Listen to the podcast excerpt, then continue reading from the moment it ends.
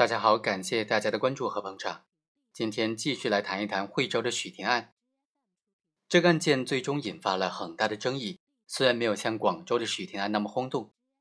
法官在审理这个案件的时候，为了避免这个案件出现巨大的争议，成为社会舆论关注的焦点，也是花费了很大的心思，仔细的研究了广州许霆案的所有的相关的判例，以及专家的意见，甚至相关的刑法理论。这个案件法官是怎么考量这其中的情理法的纠葛的呢？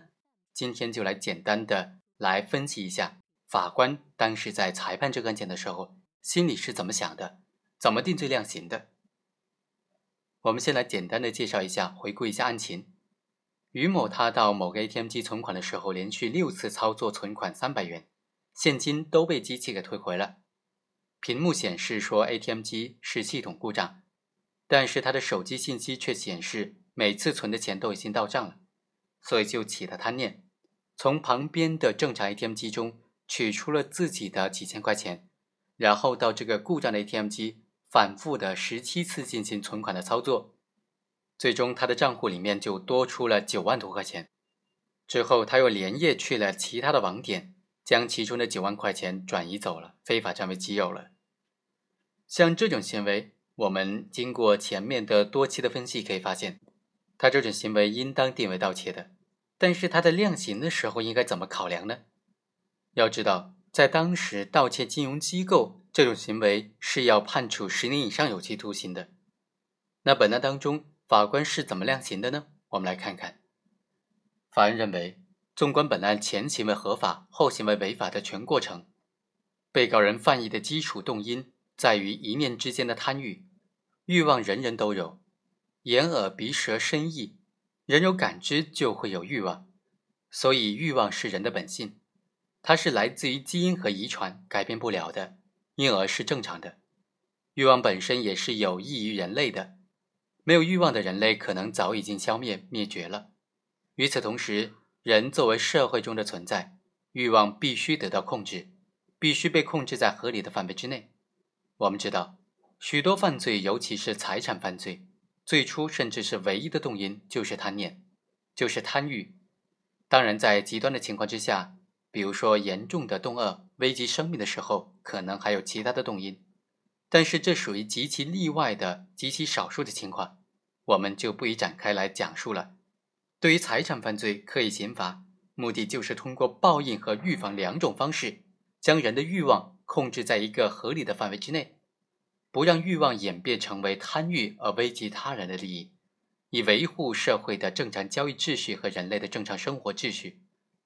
所以，从这个层面来说，必须对被告人处以刑罚，通过惩罚和警示，将被告人以及有类似想法和行为的人的贪欲限制在一个正常合理的范围之内，以防止犯罪行为的发生。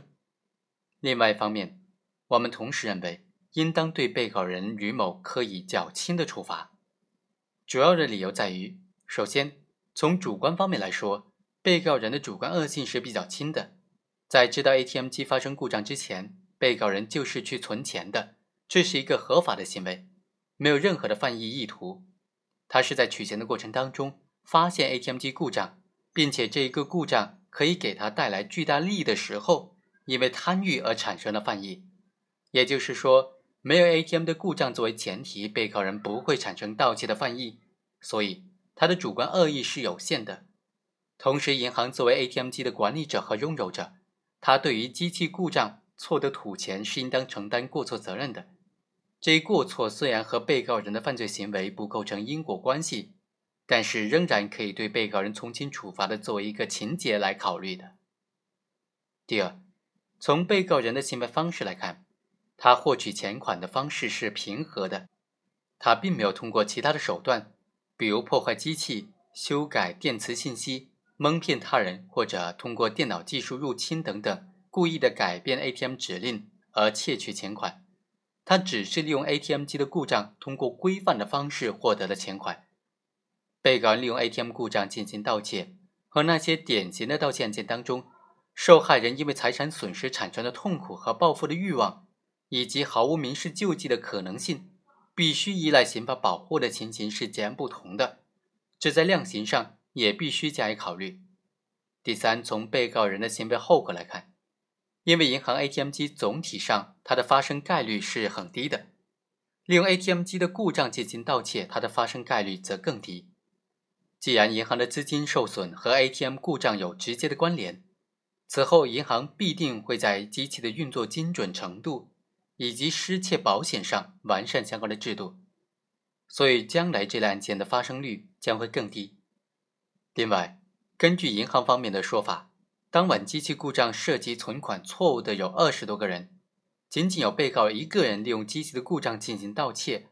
可以说这一盗窃案是否发生？几乎产生于公民欲望是否膨胀的一念之间。面对这种罪案，普通公民关注的应该是自己面对这种情况的时候会怎么选择，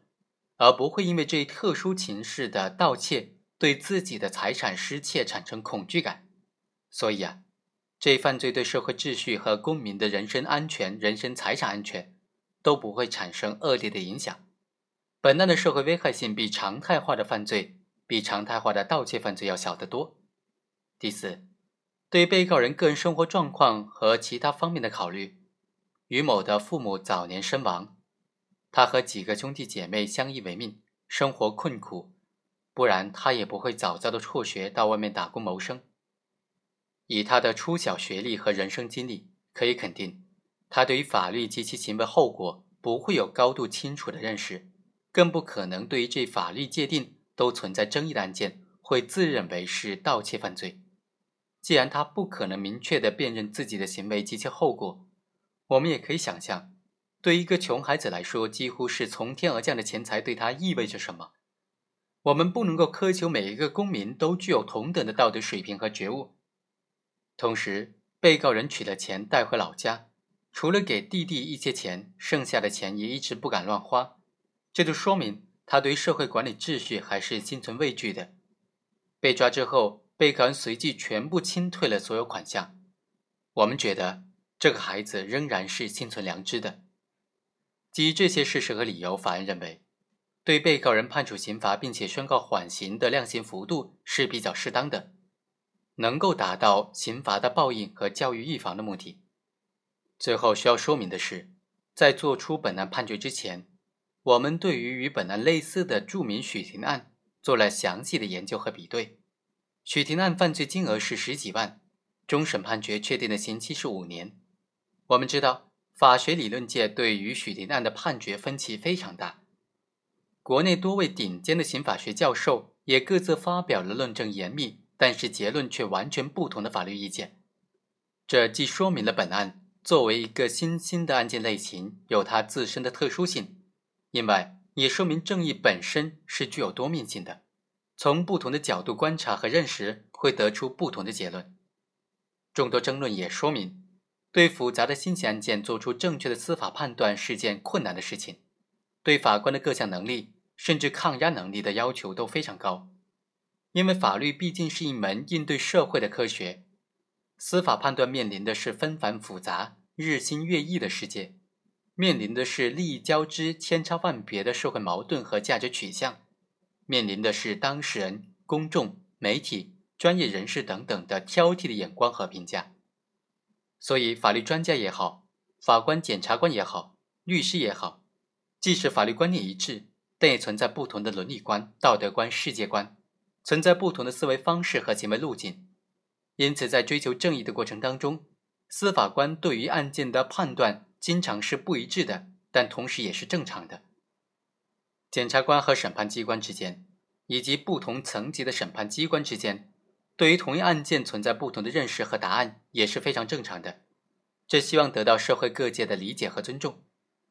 就本案来说，判词虽然都已经详细阐述说明理由了，但是因为本案被告在犯罪手段上非常特殊，合法形式和非法目的交织在一起。理论界对于案件的定性争议也非常大，那么本案判决结果可能难以让所有人肯定或者认可，因此我们也不能够确保和保证本案判决是唯一正确的判决。我们唯一能够保证的是，合议庭三名法官做出这样一个细致和认真的判决，是基于我们的良知和独立判断，是基于我们对全案事实的整体分析和把握，